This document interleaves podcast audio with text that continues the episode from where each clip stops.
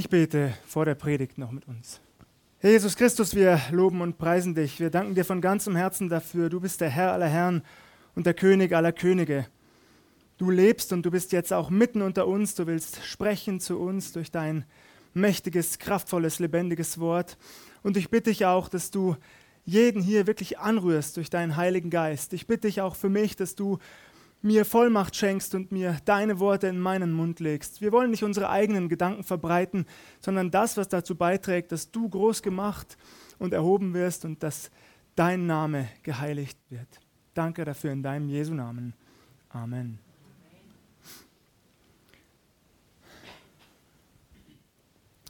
Was bereitet dir am meisten Freude? Vermutlich gibt es auf diese Frage nicht nur eine einzige Antwort, denn es gibt so viele Dinge, so viele unterschiedliche Situationen in unserem Alltag, die uns Freude bereiten, nicht wahr? Die allermeisten freuen sich vermutlich darüber, wenn sie Zeit mit ihren Lieben verbringen können, mit ihrem Ehepartner, ihren Kindern, ihren Eltern, ihren Großeltern.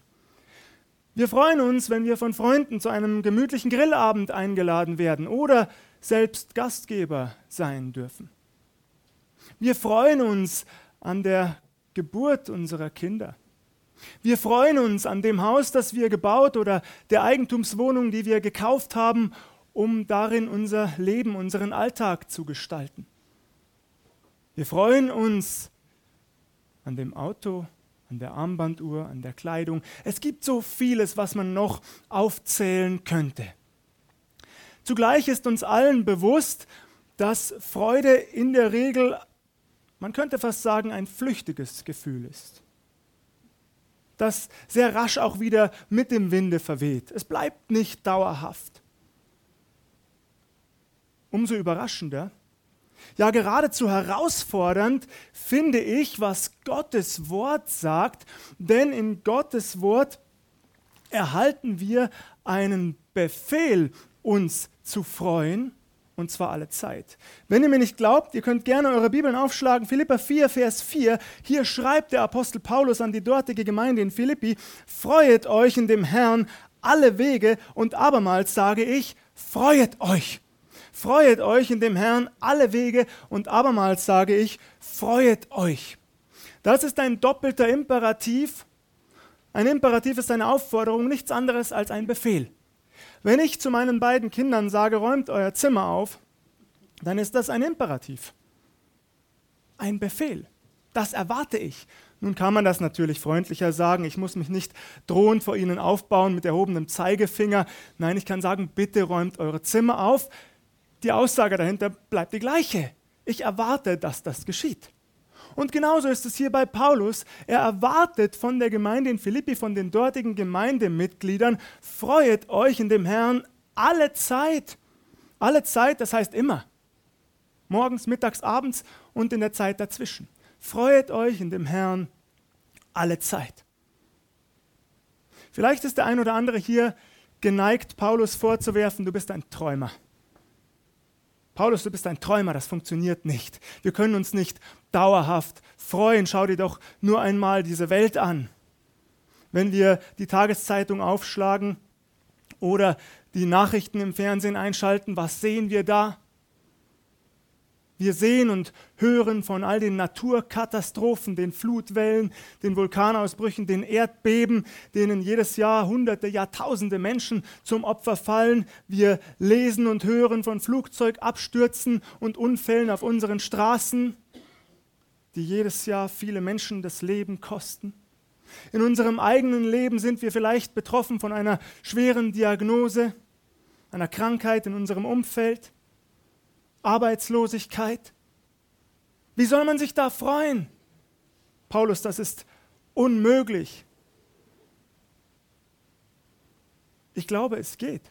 Sonst würde es nicht geschrieben stehen.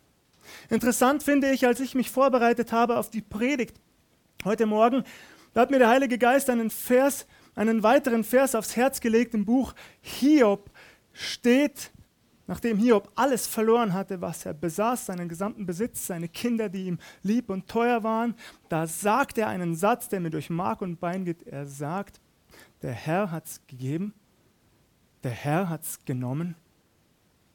der Name des Herrn sei gelobt. Erstaunlich, nicht wahr? Ja, im Anschluss, da klagt er auch. Auch das lesen wir. Aber diesen Satz, den stellt er sozusagen voran. Sein ganzes Leben weiß er in der Hand Gottes. Der Herr hat es gegeben, der Herr hat es genommen, der Name des Herrn sei gelobt. Ständig und alle Zeit. Der Herr im Mittelpunkt. Hiob hat etwas verinnerlicht, wovon ich glaube, dass wir modernen Menschen es manchmal vergessen. Wenn wir uns etwas erarbeitet haben, etwas erreicht haben, dann meinen wir oft, wir hätten Anspruch darauf. Das gehört uns und das hat gefälligst auch so zu bleiben, nicht wahr? Aber ihr Lieben, wir müssten uns immer wieder bewusst machen, bitte, dass es eben nicht so ist. Keiner von uns hat Anspruch auf ein stets gesundes Leben. Keiner von uns hat Anspruch darauf, in Frieden und Freiheit alt zu werden. Dafür gibt es keine Garantie. Das Wort Gottes gibt an keiner Stelle eine Garantie dafür. Und doch sagt Paulus, freuet euch in dem Herrn alle Wege. Kommen wir noch einmal auf den angesprochenen Vorwurf zurück. Paulus, du bist ein Träumer. Nein, ist er nicht. Paulus wohnt nicht in einem Wolkenkuckucksheim. Er hat sich nicht zurückgezogen in eine realitätsferne Welt. Er hat sich nicht eingeigelt, sich nicht abgeschottet gegenüber dieser Welt. Ganz im Gegenteil. Er lebt in dieser Welt und er kommt auch in Berührung mit Leid in dieser Welt. Als er den Brief an die Philipper verfasst, da sitzt er gerade im Gefängnis. Wir wissen nicht genau wo. Die meisten Ausleger, und ich schließe mich hier an, gehen davon aus, dass es in Rom war um das Jahr 60, 62, 63. Er rechnet zwar mit seiner Freilassung, gleichzeitig ist ihm aber auch bewusst, dass es jederzeit zu Ende gehen könnte. Er schreibt nur ein paar Kapitel zuvor, dass er eventuell als Trankopfer ausgegossen werden wird in Philippa 2, Vers 17. Das bedeutet nichts anderes als Martyrium, Märtyrertod für seinen Herrn Jesus Christus. Es könnte jederzeit soweit sein, dass ein Wächter seine Zellentür öffnet, ihn unsanft herauszerrt und dem Scharfrichter übergibt. Dann würde Paulus sich hinknien müssen, den Kopf senken und das Schwert des Scharfrichters würde ihm den Kopf abhauen. Jederzeit möglich. Und trotzdem schreibt Paulus, freuet euch in dem Herrn alle Wege und er wiederholt es noch einmal, freuet euch. In 2. Korinther 11 ab Vers 23 gibt er uns eine lange Liste weiter von all den Dingen, die er erlebt, ja sogar erlitten hat in seinem Dienst für seinen Herrn Jesus Christus. Hören wir einmal hin. Er schreibt, ich habe mehr gearbeitet, ich bin öfter gefangen gewesen, ich habe mehr Schläge erlitten, ich bin oft in Todesnöten gewesen. Von Juden habe ich fünfmal erhalten, 40 Geißelhiebe weniger einen. Ich bin dreimal mit Stöcken geschlagen, einmal gesteinigt worden. Dreimal habe ich Schiffbruch erlitten. Einen Tag und eine Nacht trieb ich auf dem tiefen Meer. Ich bin oft gereist. Ich bin in Gefahr gewesen durch Flüsse, in Gefahr unter Räubern, in Gefahr von meinem Volk, in Gefahr von Heiden in Gefahr in Städten, in Gefahr in Wüsten, in Gefahr auf dem Meer, in Gefahr unter falschen Brüdern. In Mühe und Arbeit, in viel Wachen, in Hunger und Durst, in viel Fasten, in Frost und Blöße und außer all dem noch das, was täglich auf mich einstürmt, die Sorge für alle Gemeinden. Was für ein Leben, nicht wahr? Überhaupt nicht realitätsfern mittendrin. Und doch schreibt er, freuet euch in dem Herrn alle Wege. Es scheint ein Geheimnis zu geben. Wir kommen gleich darauf zurück. Offensichtlich ist Freude für Paulus nicht nur ein flüchtiges Gefühl, nicht nur eine vage Emotion, die mal da ist und dann wieder verschwindet. Nein, es ist eine Lebenshaltung eine Herzenshaltung, eine Lebenseinstellung. Und das Geheimnis, das ich angesprochen habe, das steht im Text. In Philippa 4, da steht, freuet euch in dem Herrn alle Wege. Paulus sagt nicht, freut euch an eurer schönen Armbanduhr. So sehr wir das dürfen. Freut euch an dem Haus, das ihr gebaut habt. Sagt er nicht, so sehr wir das dürfen. Freut euch an, unserer, an eurer Gesundheit, an eurer Familie. so sehr wir das dürfen, steht hier nicht. Paulus sagt, freut euch in dem Herrn alle Wege. Und so scheint es zu funktionieren. Nicht nur vereinzelt, nicht nur an ein paar Tagen der Woche, sondern offensichtlich dauerhaft. Dass wir uns bitte nicht missverstehen. Ich bin noch nicht an diesem Punkt angekommen, an dem Paulus hier zu sein scheint. Aber ihr Lieben, ich sehne mich danach von ganzem Herzen und ich bete dafür, dass der Herr mir diesen dauerhaften Zustand der Freude an ihm und in ihm schenkt. Dass ich mich nicht bestimmen lasse von den äußeren Umständen meines Lebens, von den Sorgen und Nöten und Probleme, sondern dass mein Leben bestimmt ist vom Blick auf ihn. Mein Fokus gerichtet auf ihn, den Herrn, der so viel größer ist als alle Nöte und Sorgen und Ängste und Probleme dieser Welt. Schön finde ich, dass Paulus kein Theoretiker ist, kein abgehobener Philosoph, der seine Briefe in einem Elfenbeinturm schreibt, sondern ganz nah dran und so gibt er Hinweise, praktische Hinweise, wie diese Freude am Herrn, im Herrn wirklich auch mehr und mehr Gestalt gewinnen kann in unserem Leben. Hören wir noch einmal hin. Ich lese uns den kompletten Absatz ab Vers 4 bis Vers 9. Freuet euch in dem Herrn alle Wege und abermals sage ich, freuet euch. Eure Güte lasst kund sein allen Menschen, der Herr ist nahe. Sorgt euch um nichts sondern in allen Dingen lasst eure Bitten in Gebet und Flehen mit Danksagung vor Gott kund werden. Und der Friede Gottes, der höher ist als alle Vernunft, wird eure Herzen und Sinne bewahren in Christus Jesus. Weiter, Brüder und Schwestern, was wahrhaftig ist, was ehrbar, was gerecht, was rein, was liebenswert, was einen guten Ruf hat, sei es eine Tugend, sei es ein Lob, darauf seid bedacht. Was ihr gelernt und empfangen und gehört und gesehen habt an mir, das tut. So wird der Gott des Friedens mit euch sein. Die erste Empfehlung, die Paulus anschließt an diese dauerhafte Freude, ist, eure Güte lasst kund sein allen Menschen. Also nicht nur unseren Glaubensgeschwistern, sondern allen Menschen. Wir sollen uns in Liebe und Barmherzigkeit dieser Welt zuwenden. Das steigert unsere Freude im Herrn. Wir kennen die Redewendung, geteilte Freude ist doppelte Freude. Und die allermeisten von uns, hoffentlich sogar alle von uns, haben das schon erlebt. Wo wir Freude teilen, wo wir Freude weitergeben, da wächst sie tatsächlich. Und auch unsere Sorgen und Nöte und Probleme werden auf einmal klein, wenn wir sehen, wie Menschen sich freuen. Ist es nicht so? Und so frage ich uns, wie könnte das konkret aussehen in der kommenden Woche? Wie können wir unsere Güte kund sein lassen? Ich stand heute Morgen vor meinem Kleiderschrank und es, mir ist bewusst geworden, wie viel ich eigentlich besitze. Vielleicht geht euch das ähnlich. Und meine Frau noch sehr viel mehr. Ich habe manchmal Sorge, wenn sie zum Einkaufen, zum Shoppen geht, wie man so sagt, dass danach die Geschäfte leergeräumt sind. Ist bisher noch nicht passiert. Hoffentlich hört sie diese Predigt nicht nach, sonst kriege ich Ärger zu Hause. Nun, gut, wie auch immer, jedenfalls ist mir bewusst geworden, ist mir bewusst geworden, wie viel ich eigentlich besitze. Und ich habe mir vorgenommen, dass ich mal wieder ausmiste, in Anführungszeichen. Dass ich mal wieder aussortiere, was ich schon lange nicht mehr trage und das weitergebe an Menschen, die es so viel dringender brauchen als ich. Es gibt so viele Menschen, die das nicht haben, was ich besitze, aber die es sehr viel dringender brauchen als ich. Genau dasselbe mit Kinderspielzeug. Meine Kinder besitzen so viel, wenn ich darüber nachdenke, dann beschämt mich das, dass sie teilweise überhaupt nicht wissen, mit was sie überhaupt noch spielen sollen. Und wir sind so verrückt in Anführungszeichen, dass wir ihnen jedes Jahr zum Geburtstag oder zu welchen Gelegenheiten auch immer immer noch mehr schenken. Vielleicht geht euch das ähnlich. Aber es gibt Kinder auf dieser Welt, die nichts besitzen. Wenn ich dann die Fotos sehe oder die Berichte lese von Missionswerken, die sich einsetzen für solche Kinder, die Geschenke verteilen, dann beschämt mich das.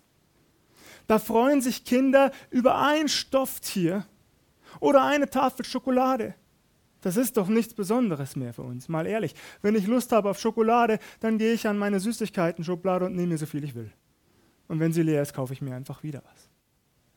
Aber es gibt Menschen, die freuen sich darüber und wir können ihnen diese Freude machen. So mache ich uns Mut, lasst uns überlegen, wie könnte das konkret aussehen. Das waren ja nur einzelne Beispiele. Wir können hier noch sehr viel kreativer sein. Eure Güte lasst kund sein, allen Menschen. Der nächste Aspekt, der ist mir persönlich der wichtigste. Der Herr ist nahe. Paulus hat stets in dieser Haltung gelebt. Davon war sein Alltag geprägt, von dieser Naherwartung seines Herrn Jesus Christus, dass Jesus wiederkommt zur Lebzeit des Paulus. Der Herr ist nahe. Das ist nicht eingetreten. Wir wissen heute aber auch warum. Aus 2. Petrus 3 erfahren wir, dass der Herr langmütig und gütig und geduldig ist und möchte, dass so viele Menschen wie möglich gerettet werden. Deswegen ist er bisher noch nicht gekommen. Nicht, weil er überhaupt nicht wiederkommen wird, wie manche Menschen in ihrer Verirrung sagen. Nein, nein, der Herr wird wiederkommen, ganz gewiss. Rechnen wir damit, dass es theoretisch jederzeit soweit sein könnte? Steigert das unsere Freude Unsere Dankbarkeit, unser Lob, ist es das, wovon unser Leben geprägt ist, ihr Lieben? Der Herr ist nahe. Wir leben heute 2000 Jahre nach Paulus. Das bedeutet doch im Umkehrschluss, wir leben 2000 Jahre näher an der Wiederkunft unseres Herrn als er. Und die Zeichen der Zeit, sie verdichten sich immer mehr. Ich glaube, dass die Weltbühne längst vorbereitet ist für die Ereignisse, die die Bibel am Ende beschreibt. Das heißt nicht, dass ich weiß, wann Jesus wiederkommt, das weiß keiner außer der Vater im Himmel. Aber ehrlich gesagt, ich glaube und hoffe, dass es nicht mehr sehr lang dauert. Und das macht mir Mut. Und das steigert tatsächlich meine Freude. Jesus sagt in Lukas 21, wenn all diese Dinge geschehen, die Zeichen der Zeit sich erfüllen, dann erhebt eure Häupter und seht, dass sich eure Erlösung naht. Tun wir das? Oder schauen wir weiter auf unsere Sorgen und Nöte und Probleme und Ängste? Oder lassen wir uns prägen von dieser Erwartung, die Paulus in seinem Herzen hatte? Verbinden wir das mit dem nächsten Aspekt, den er nennt. Sorgt euch um nichts, sondern in allen Dingen lasst eure Bitten in Gebet und Flehen mit Danksagung vor Gott kund werden. Und der Friede Gottes, der höher ist als alle Vernunft, wird eure Herzen und Sinne bewahren in Christus Jesus. Ich glaube, dass Paulus nicht weltfremd war. Das habe ich ja auch schon gesagt. Der hatte auch immer wieder mit dem Leben und den Umständen zu kämpfen. Und so werden auch wir immer wieder auf die Knie gezwungen. So möchte ich es mal formulieren. Aber ist uns eigentlich bewusst, wenn wir auf unseren Knien sind, sind wir in der perfekten Haltung des Gebets? Auf den Knien vor dem König aller Könige? Was für ein wunderbares Bild, nicht wahr? Unter der Woche während der Allianz Gebetswoche habe ich auch dieses Bild genannt, das mich so fasziniert und schon lange Zeit begleitet, dass der Thronsaal Gottes immer offen ist für dich und mich. Da stehen vermutlich die Cherubim, diese Engel, diese mächtigen Engel, sie stehen an den Flügeltüren des Thronsaals, aber sie halten dich nicht auf. Sie versperren dir nicht den Weg. Du darfst durchgehen bis vor den Thron deines himmlischen Vaters. Du darfst dort zu seinen Knien liegen oder in seinen Armen, in seinen weit geöffneten, liebevollen Armen offen für dich und mich. Und du darfst ihm sagen, was dich belastet. Du darfst ablegen, was dir zu schaffen macht. Du darfst es ihm geben. Alles. Und dann heißt es weiter, und der Friede Gottes wird eure Herzen und Sinne bewahren. Das wird geschehen. Ich weiß nicht, wie es euch geht, aber ich erlebe das jedes Mal. Wenn ich meine Sorgen und Ängste und Probleme ins Gebet bringe, wenn ich auf meinen Knien bin, dann erlebe ich jedes Mal, wie mir eine Last von den Schultern genommen wird. Ein Stein vom Herzen fällt. Nicht alle Probleme sind damit gelöst. Aber die Last ist weg und die Perspektive wieder neu. Der Fokus heißt, erhebt eure Häupter und seht, dass sich eure Erlösung naht. Und in dieser Naherwartung, da wird vieles, was uns so wichtig erscheint auf dieser Welt, klein und unbedeutend. und Großes groß. Die Perspektive Gottes ist es, die wir einnehmen sollen und dürfen, zu der er uns einlädt. Leg deine Sorgen ab bei Gott und fokussiere dich neu darauf, dass dein Herr, dass mein Herr wiederkommt. Das kann die Freude schüren, ihr Lieben. In 50 Jahren ist alles vorbei oder in 30 oder in 20. Dann ist nichts mehr, was hier so wichtig war, von Bedeutung. Was dann zählt, ist nur unser Herr Jesus Christus. Und darauf schon jetzt zu blicken, uns darauf schon jetzt zu fokussieren, das nimmt uns die Lasten und steigert unsere Freude. Und das führt dann zum letzten Aspekt, oder sollte bestenfalls, dass wir auch in dieser Haltung leben nach außen hin. Was wahrhaftig ist, was ehrbar, was gerecht, was rein, was liebenswert ist, was einen guten Ruf hat, sei es eine Tugend, sei es ein Lob, darauf seid bedacht. Was ihr gelernt und empfangen und gehört und gesehen habt an mir, das tut, so wird der Gott des Friedens mit euch sein. Diese Haltung, dieser Blick, dieser Fokus auf Jesus, der führt dazu, dass wir von ihm die Kraft geschenkt bekommen, auch so zu leben, dass unser Leben ausstrahlt auf die Menschen um uns herum. Dass wir so leben, wie Jesus sich das wünscht.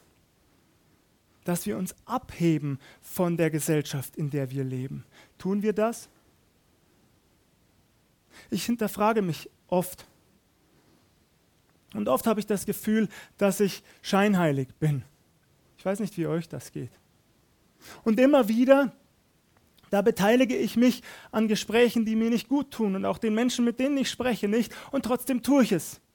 Da sitze ich mit Freunden zusammen und dann kommt mir ein Witz über die Lippen, den ich danach bereue. Kennt ihr das? Das ist nicht ehrbar. Aber da will ich hinkommen. Und dann weiß ich, in solchen Momenten wird mir bewusst, mein Fokus immer und immer und immer und immer mehr auf Jesus und weg von dieser Welt. Das heißt nicht, dass wir realitätsfremd leben müssen, aber mit dem Blick auf das, was bleibt. Mit dem Blick auf das, was wirklich zählt.